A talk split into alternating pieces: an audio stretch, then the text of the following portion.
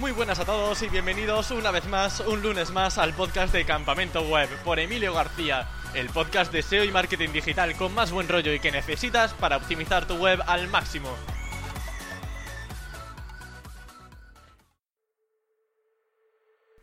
El podcast de esta semana está patrocinado por contenidoparaseo.com, la agencia de redacción de Dean Romero y Johnny Botello. Una apuesta segura si lo que buscas son contenidos de calidad para tu web, redacciones profesionales y con una excelente supervisión. Pasará por tres profesionales antes de que se te entregue, o sea, una verificación triple, ya que no solo se redacta, sino que se revisa el detalle y finalmente pasa por una copy para que lo perfeccione y cumpla su objetivo con el usuario. Así que si quieres tener la tranquilidad de ofrecer un buen contenido en tu web, ya sabes que contenidoparaseo.com tiene que ser tu prioridad. Dicho esto, el invitado de hoy es uno de los perfiles más reconocidos en el sector del SEO. Ya había pasado previamente por el podcast, pero esta semana vuelve porque tengo muchas preguntas nuevas que hacerle. Y hablaremos sobre link building, SEO técnico, las particularidades del algoritmo de Google, entre muchos otros aspectos. Se trata ni más ni menos que de Luis Villanueva, socio y director SEO en Webpositor y que como ya sabréis dirige su propio canal de YouTube para enseñar sobre posicionamiento web, siempre desde un punto de vista técnico y basado en experiencias personales. Podéis seguirlo también en Twitter, lo tenéis como Luisma, pero con un 1 en la I, y así no os perderéis nada de lo que suba. Y ahora sí, sin más dilación, doy paso a Luis Villanueva. Muy buenas, ¿qué tal estás? Pues muy bien, Emilio, un placer y estoy encantado de estar aquí en este, en este podcast que cada vez tiene más, más, más visibilidad, más tirón. Yo soy uno de los de los que lo escucha cada vez que puede. Y, y, nada, eh, darte las gracias por, por, por permitirme participar y, darme esta visibilidad. Bueno, nada, gracias a ti Luis por aceptar y además es la segunda vez que vienes al podcast, así que yo espero que no te canses de tener que responder todo el rato a mis preguntas. al revés, al revés, al revés. Sabes que es un placer, eres, eres conocido, fuiste conocido, ahora eres amigo, eres compañero, así que yo un placer de estar aquí y de que, y de que la gente me, eh, me escuche, ¿sabes? Porque al final es un regalo que la gente escuche el trabajo que, que haces. Sin duda. Bueno, Luis, pues muchísimas gracias por tus palabras. Y bueno, es que realmente no necesitas ni presentación porque te conoce un montón de gente en el sector, pero hay algo que me genera mucha curiosidad, porque en tu biografía de Twitter pones me encanta el marketing online, me encanta el SEO, y luego aparte pones como un emoji diciendo como en silencio. ¿Qué es eso que nos quiere ocultar, Luis? bueno, pues que, que, que todo el mundo sabe que me gusta el SEO, que me gusta el marketing y que me gusta también hacer experimentos, ser creativo, algunos salen mejor y algunos algunos salen peor y eso, pero eso lo mantengo un poco en secreto. Soy una persona que está todo el día eh, trabajando, intentando hacer cosas y intentando llevar las cosas al límite, sobre todo en una profesión como es el SEO, pues muchas veces haces cosas que a veces no tienen ningún sentido y prefiero mantenerlo en silencio porque a veces hago auténticas burradas. No es solo todo lo que, lo que reduce cuando yo me subo, por ejemplo, encima de un escenario y me ves hablar y tal, pues evidentemente hay un trabajo detrás, un trabajo muy grande, pero detrás de ese trabajo hay muchísimas cagadas y, y, prefiero mantener eso en secreto. Y otro de mis hobbies también, ya como eso lo sabe mucha gente, es el fitness y también prefiero mantenerlo en secreto y separar y separarlo de, de, mi profesión, del SEO y del marketing. Sí, solo que cuando sale el brazo a reducir, pues ya se desvela todo. Hay poco que, ocultar ahí. Bueno, Luis, si te soy sincero, el 80% de las preguntas están sacadas del directo que hiciste para estrenar la nueva temporada de tu canal de YouTube. Estuve ahí apuntando cosas que decías de forma genérica para indagar ahora más. Y hay algo que además está muy relacionado con lo que me has comentado de, experimentar, de a lo mejor alguna cagada. Y bueno, aquí comentabas que decías que has visto cosas que nunca hubiese imaginado, referente a enlaces externos, hablando de que no solo funcionaba el link building bien hecho, sino que había barbaridades que funcionaban bien. Así que me gustaría saber qué cosas son esas que has visto y que te han resultado un poco extrañas. Pues he visto cosas eh, que puede que haya gente que la vea, que las pueda ver eh, bien, pero, pero yo las veo como que, que hacer eso no tiene sentido hoy en día. He visto eh, tirar en un mismo periodo de tiempo más de 100 enlaces desde sitios diferentes, desde medios de comunicación y con anchors agresivos y esa página funcionar. Lo he visto, algo que yo no haría y ha funcionado. Eh, he visto webs muertas, pero muertas con un gran contenido, eh, que no están recibiendo tráfico y gracias a meterles chutes, por poner una palabra fuerte, de link building, empezar a subir y a subir y a subir y a subir y a subir. Es decir, si haces el link building bien hecho, te va a funcionar. pero estoy viendo que mm, hay gente que hace el link building de una manera mal hecha y eso no quiere decir que exacto, eso no quiere decir que siempre funcione, pero sí que hay casos donde funciona y por supuesto no lo no estoy diciendo que lo recomiende con esto, quiero llegar a la conclusión o que la gente llegue a la misma conclusión que yo que eso de que los enlaces no funcionan o que no necesitas enlaces para arranquear algo me parece una chorrada como la copa un pino. Ya. O sea, no uses enlaces tuyos, sí que los voy a usar y quedarás siempre detrás. ¿Vale? Está muy bien lo de la experiencia de usuario y todo eso, pero para tener experiencia de usuario, el usuario tiene que llegar a tu web. Y para que el usuario llegue a tu web en temáticas medianamente competidas, necesitas link building. Y te lo estoy diciendo desde un punto de vista que yo llevaba un tiempo sin hacer link building y desde septiembre del año pasado me he puesto a hacer link building como un loco para sobre todo para proyectos propios y he cogido proyectos que estaban a media eh, que, que, ya llevaban cierta eh, cierto tiempo y ya tenían enlaces he cogido eh, proyectos desde cero que he empezado y he cogido proyectos que ya llevaban un tiempo y no tenían enlaces. Entonces he visto de todo. He ejecutado en estos últimos meses todo tipo de estrategias en proyectos que empiezan en proyectos que ya llevan un badaje. Quizá en el único sitio donde no he practicado el link building en estos últimos tiempos son en sites grandes, que eso es la parte que yo trabajo en la parte técnica, pero eh, esta pregunta iba del link building, no me voy a ir por las ramas, y, y el mensaje es que el link building funciona muy bien, pero muy, muy, muy, pero muy bien. Entonces eh, veo a gente que se espera demasiado, veo a gente con mucho miedo y el mensaje es que dejen de perder el tiempo y se pongan a trabajar, que experimenten y que no se crean todas las barbaridades que la gente dice, sino que se cojan un proyecto, empiecen a meterle enlaces y que se cojan otro, hagan lo mismo y no metan enlaces y que vean realmente la gran diferencia que hay. Sí, quizá un poco también hay una idea un poco reacia a comprar enlaces, también porque dice, eh, los enlaces por lo general no suelen ser muy baratos, a no ser que se compartan o sean de sitios que ya un poco están bastante spameados, sobre todo en ciertas rutas.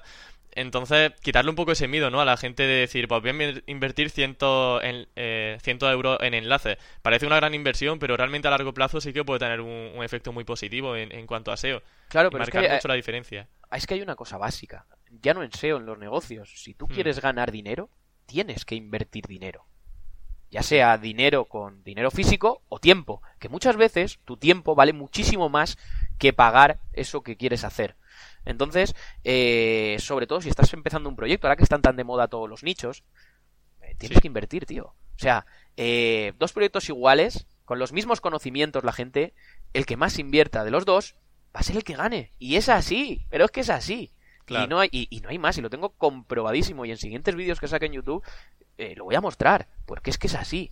Y tú puedes no meterle enlaces a uno y a otro sí meterle enlaces en igualdad de condiciones y el que le vas a meter enlaces es el que va a estar por encima. Y si tú has cogido y has, has hecho enlaces replicables, por así decirlo, el otro es fácil que llegue a ti. Si tú has comprado enlaces, eh, sigue siendo fácil que llegue a ti. Pero si tú has intentado negociar, conseguir, ponerte en contacto con gente y adquirir esos enlaces, pues es muchísimo más difícil llegar a alcanzarte. Por lo tanto, la estrategia se tiene que mirar ya no eh, a corto plazo, sino a corto, a medio y a largo plazo. La estrategia sobre todo de, de, del inbuilding y saber qué es lo que tu competencia va, lo que tu competencia va a tener más dificultad a la hora de alcanzarte y donde tú vas a tener ahí una, una, una competitividad grande.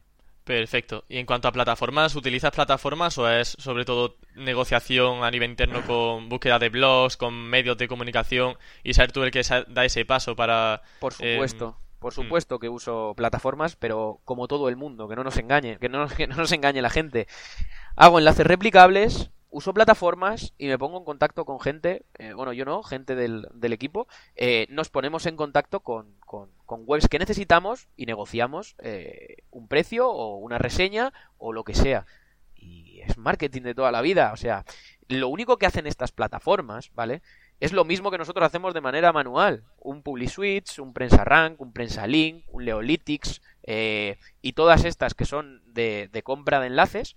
Sí eh, al final lo que están haciendo es eso, es poner en contacto webmasters con gente que quiere una, una reseña, hacen ese trabajo por ti.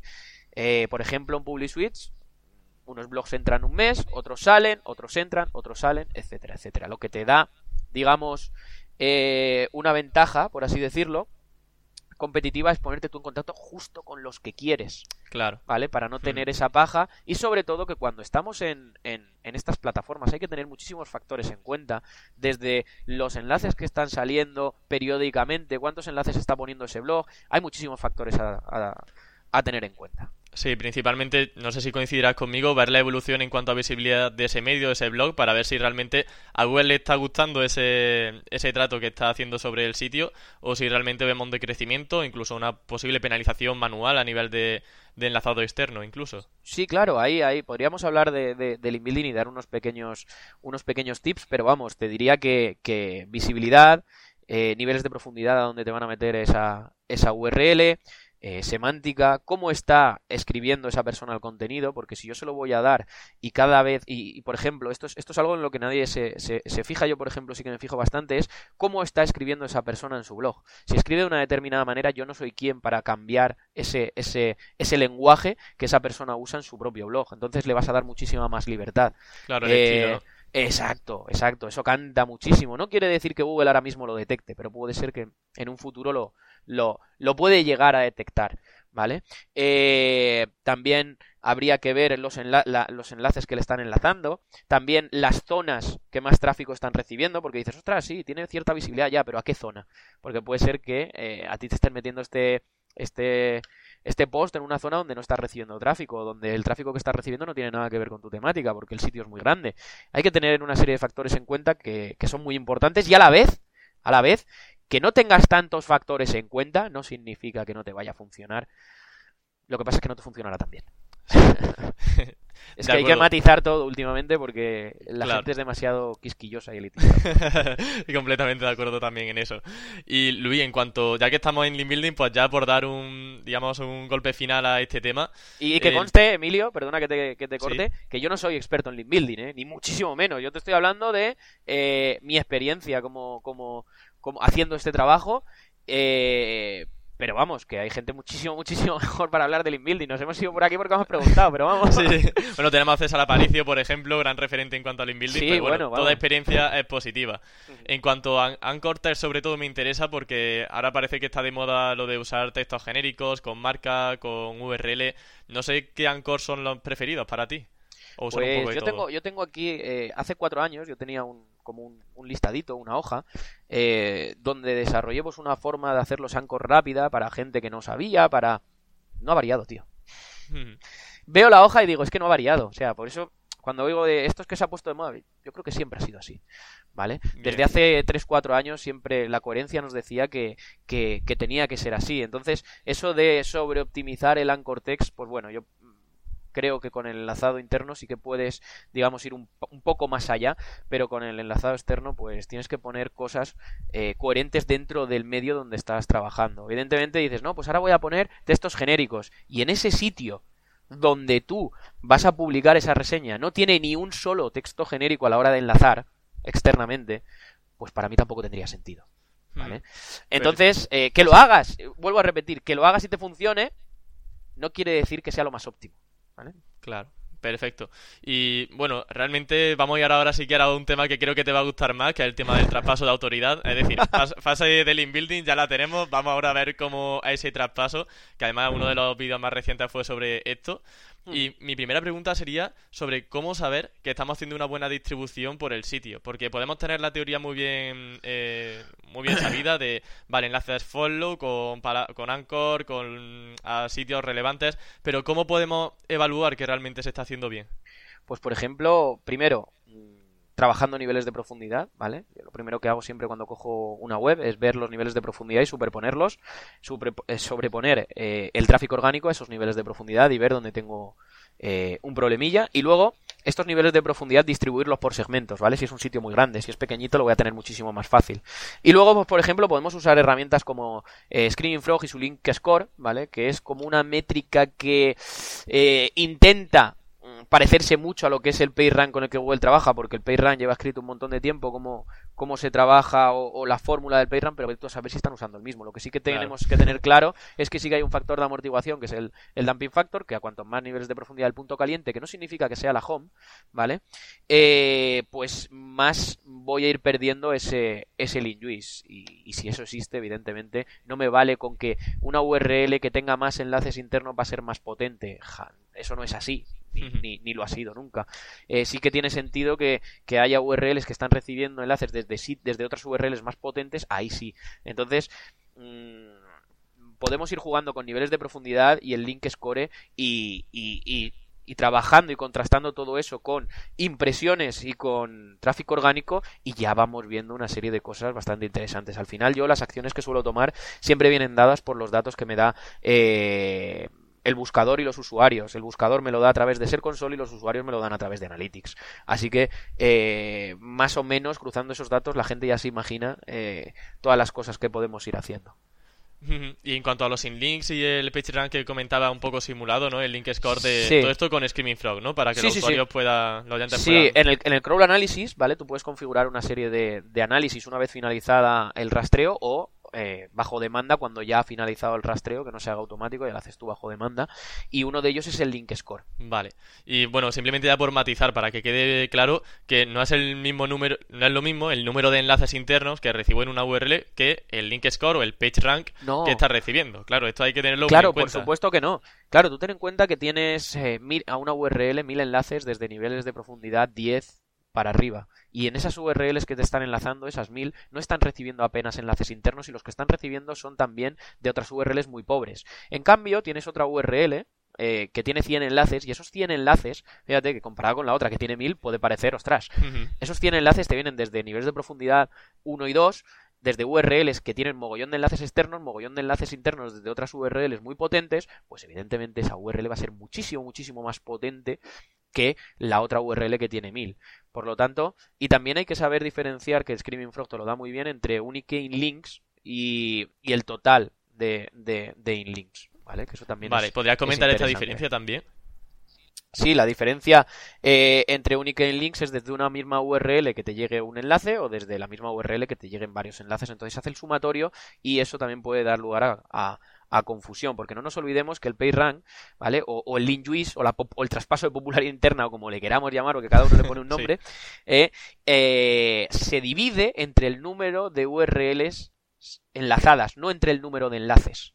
Eso es un matiz muy interesante. Yo tengo cinco enlaces a una URL, lo que cuenta es la URL, ¿vale? Diferente. Ahí se divide esa, esa popularidad. Y también hay que tener en cuenta que no se divide en partes iguales. Nosotros sí que podemos pensarlo, oye, que se divide en partes iguales para hacernos nuestros cálculos matemáticos y porque a nosotros nos gusta la exactitud y porque necesitamos datos para jugar, pero realmente no es así.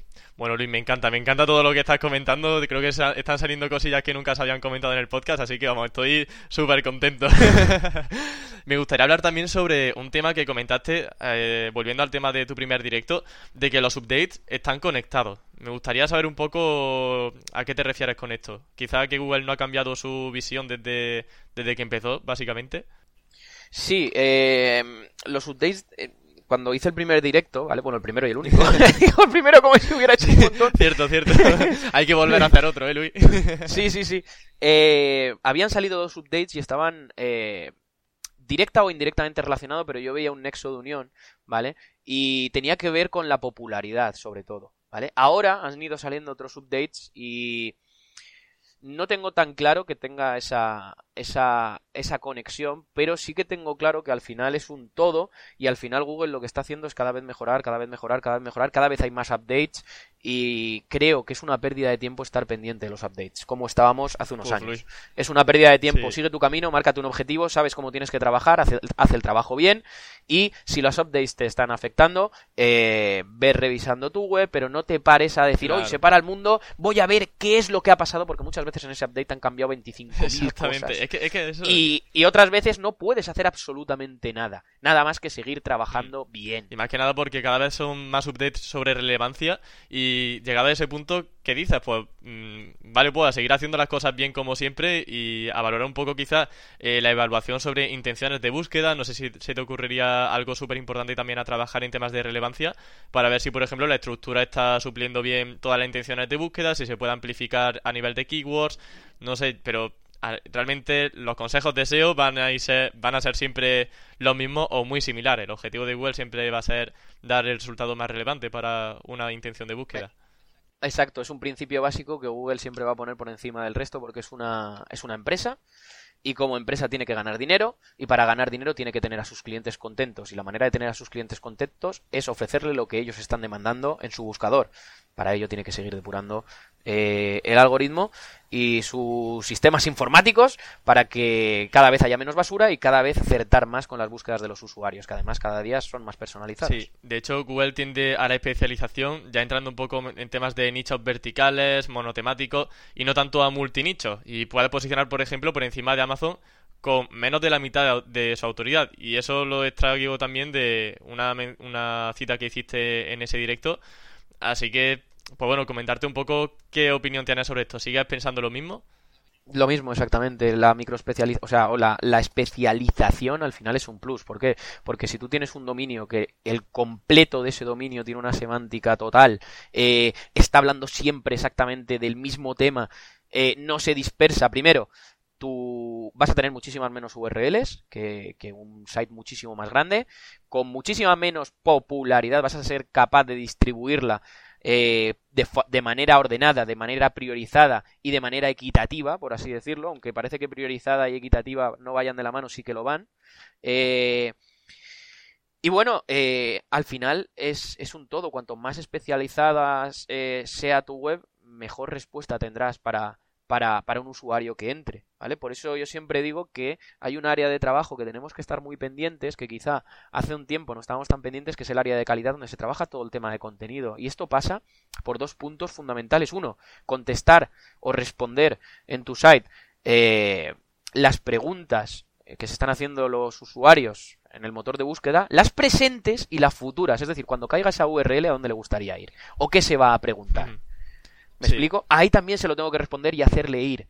Para que hasta el final el usuario encuentre lo que ha venido a buscar en un principio, pero que le ha surgido duda una vez que ha leído esa, esa información, por así decirlo. Y sobre todo, eso es un punto, pero sobre todo en ese área de calidad, también trabajar el darle la máxima información a Google, que esto pues ya sabemos que se trabaja con Schema, tenemos diferentes formas, JSON, microdatos, microformatos, RDFAs, etc, etc, etc, etc. Hmm, claro, jugar también en este caso imagino que interviene mucho el tema del enlazado interno, ¿no? Poder decirle al, usuario, mira, está en este artículo de esto que en un principio es lo que te interesaba, pero tienes estos artículos complementarios que seguro que te interesan también y en ese sentido imagino que la experiencia de usuario también tendrá un impacto positivo.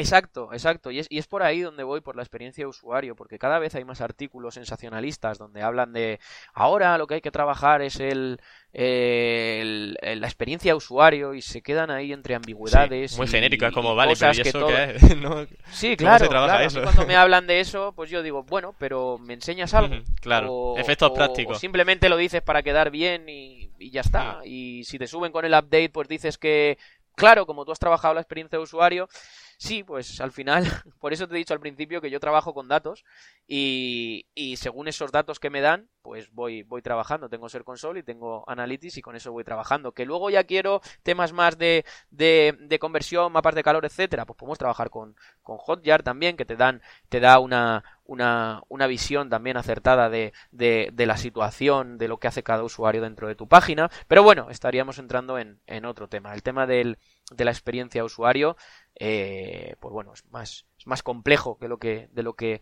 de lo que parece y muchas veces eh, no todo está en nuestra mano. Hmm. Creo que viene a colación, ya que también hemos hablado de nichos verticales, hablar sobre micronichos, que ya sabes que yo soy gran fan de ellos.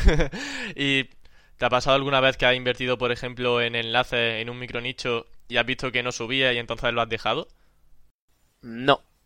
He invertido en enlaces, ha subido, y o lo he dejado porque no convertía lo que tenía que convertir o o no he continuado porque la situación laboral no me lo permitía y tengo otras prioridades, o, o por otros motivos, pero normalmente siempre que he hecho link building me ha funcionado. Sí que es cierto que eh, eh, una vez, eh, no es que no me haya funcionado, sino que me ha funcionado y luego ha dejado de funcionarme en un proyecto, pero en un proyecto de dropshipping y era una temática raruna y además me pasé yo con el, con, con el link building, o sea, soy consciente del error. Mm, cuando, o sea, la pregunta mejor sería si haciendo el link building bien me ha pasado, ¿no? Vale. Y por ejemplo, en cuanto a la inversión mínima que has realizado, ¿cuánto es lo que menos has invertido en un micronicho para que empiece a funcionar? Nada, nada, yo, yo suelo invertir bastante. Sí. si, vas por, si vas por ahí de, de mm, de que invierto poco o si soy de los que invierten poco, no. Hay gente en internet, eh, me consta, porque lo he visto y los he leído, que invierten muchísimo menos que yo. Pero eh, no quiere decir ni que sea mejor ni peor.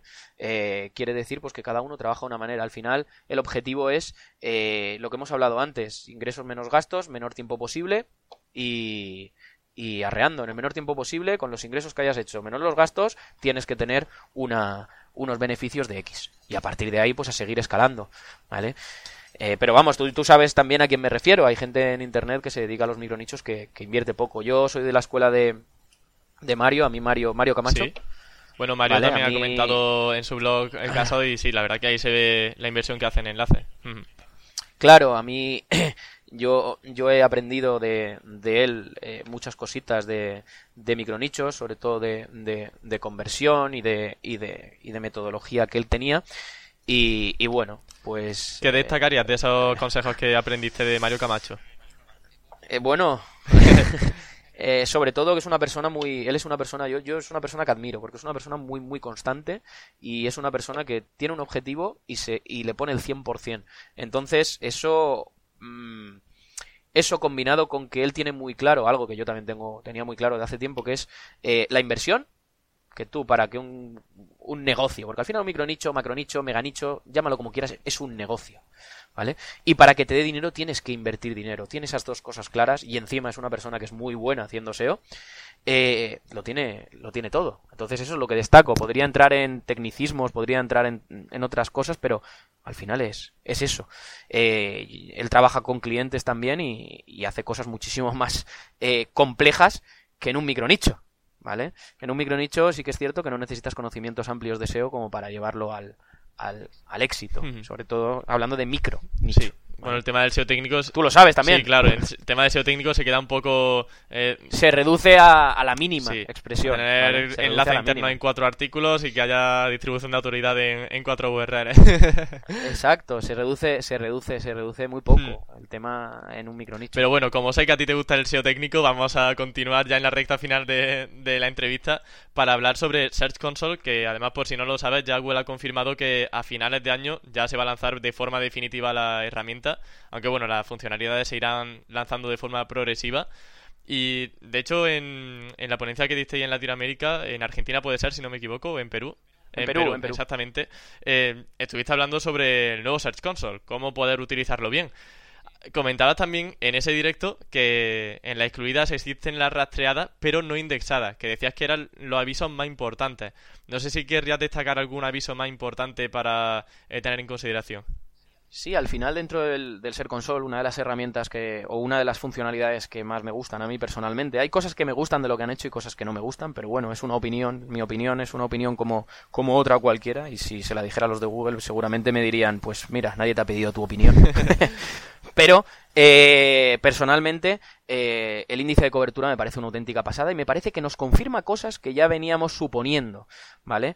Y entonces, eh, si nos vamos al apartado de excluidas, porque evidentemente los otros apartados son, son bastante sencillitos, ¿vale? Si nos vamos al apartado de excluidas, tenemos cuatro, cuatro, cuatro cosas bastante, bastante diferenciadas. Una, el tratamiento que hace de la duplicidad.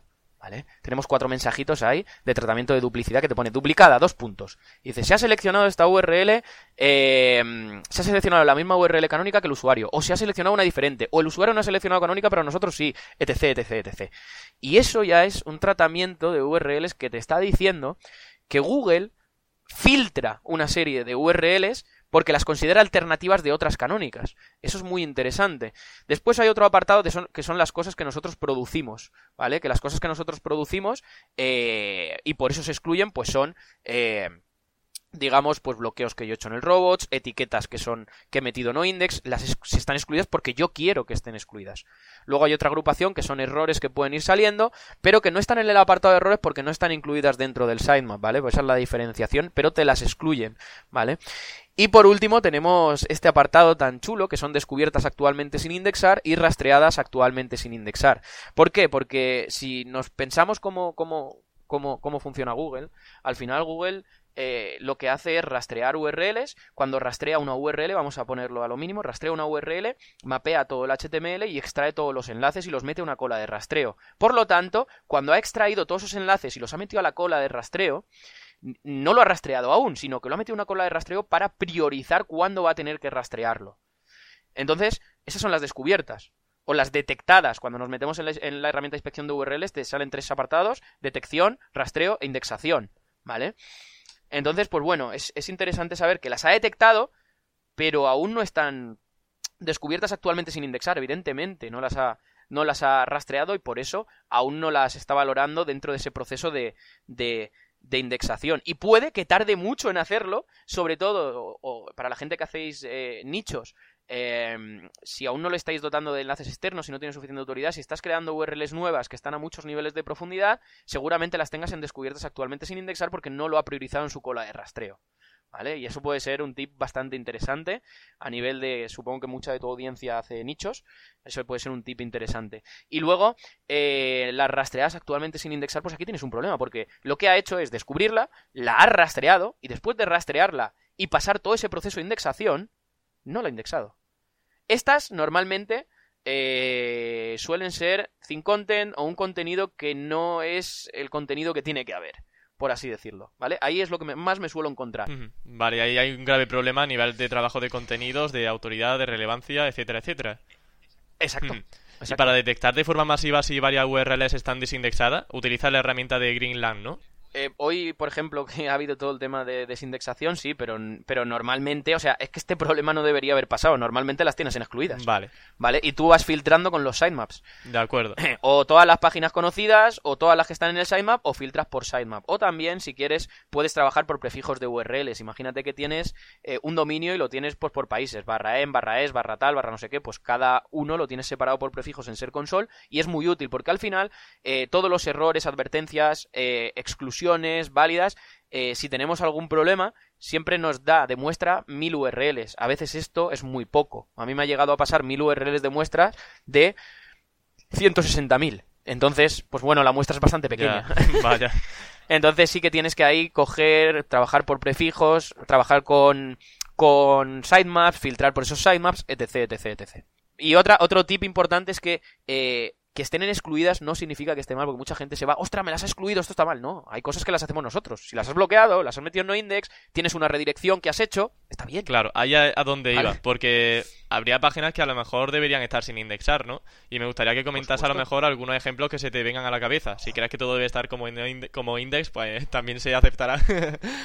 Sí, si no es URL que no sea de URL que sea de acceso anónimo tiene que estar indexada. Vale, o sea, tú el no index y ese es el mayor resumen. usar nunca. Prefiero no, hombre, sí que lo uso, claro que lo uso, pero prefiero no usarlo. Vale. ¿Vale? La recomendación no sería usarlo. Pero en los casos en los que lo cosa usas, es que porque por ejemplo filtros. Vale. Filtros puedes usar o la canonical o puedes usar eh, el no index. Vale, me sirve. Entonces, pues bueno. Y por ejemplo, te sirve, eso es un ejemplo. Mm, y un e-commerce con muchos productos con una descripción muy corta, debería indexarse Mm, o no, porque puede ser considerado thin content. Lo ideal sería tener pues con el buen contenido, ¿no? Pero... Mm, sí, pero muchas veces, imagina, me dices todos los productos estos que te vengan a través del mismo proveedor y todo el rollo. Este, Exactamente. Bueno, pero que te venga del proveedor no significa que esté mal, porque muchas veces el proveedor controla mucho más que nosotros de ese producto, ¿verdad? Y a lo mejor, aunque Lo que pasa es que se suele tener miedo. Eso está. Ya, pero mm, puede ser que sea suficiente. Vale. Pero no obstante, podemos hacer una prueba y con el nuevo Ser Console ya directamente me la metería en excluidas y me diría Mm, si es duplicada, me diría duplicada por dos puntos y el motivo.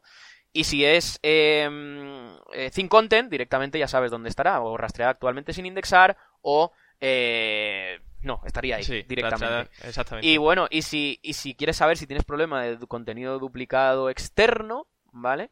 Incluso con el nuevo inspector de URLs de Google poniéndolo, te diría la URL a la que Google considera que es la canonical de esa alternativa, aunque sea un dominio externo. O sea que también es interesante hacer esa prueba. A mí me lo preguntas aquí y yo me, podría, me las podría marcar de, de super experto diciéndote, sí, mételos todos en no index tal, pero eh, la experiencia me dice que depende de la situación, depende del sector y depende eh, lo que esté sucediendo con tu página, puede ser válido o puede no ser válido. A día de hoy tenemos la suerte que tenemos el nuevo Ser Console y nos lo va a decir. Vale, bueno. Y nos va a decir el porqué. Vale, genial. Entonces, mejor saberlo. Sí, sí, yo creo que no ha podido haber mejor respuesta sobre esto. Porque además siempre está este el depende, pero está un depende con una buena herramienta, con un buen argumento y sobre todo eso, porque es que lo vamos a poder ver súper claro ahí. Así que bueno, Luis, ya pues nos despedimos porque la entrevista termina aquí y decirte lo mismo que te dije al principio, que es que ha sido un placer tenerte y de verdad que me ha encantado poder conocer un poco más sobre Search Console, hablar sobre tema de traspaso de autoridad, sobre link building, aunque tú digas que no, pero muchos saben mucho de esto también. Así que que lo dicho, que ha sido un placer tenerte de nuevo en el podcast. Nada, el placer, el placer ha sido mío. Se me ha hecho súper corto. a mí también. Vale, se me ha hecho se me ha hecho súper corto, me lo he pasado, me lo he pasado súper bien y, nada, agradecerte una vez más eh, el, permitirme estar aquí hablando y, permitirme llegar a tu audiencia porque, porque al final eso, eso, eso es importante y no, y no sucede todos los días. Así que nada, gracias. Gracias a ti, Luis. Un abrazo. Un abrazo. Y así despedimos el podcast de esta semana. Espero que os haya gustado la entrevista tanto como a mí, que hayáis aprendido muchísimo. Yo al menos siempre aprendo cuando hablo con Luis. Y espero que estéis pasando un buen comienzo de Semana Santa, que pasáis una semana increíblemente buena con, los, con la familia, con los amigos, eh, viendo procesiones si os gustan. Así que lo dicho, que muchas gracias por estar aquí una semana más y nos escuchamos la semana que viene con un nuevo invitado, con muchas ganas de aprender y muchas cosas que contar. Hasta la próxima.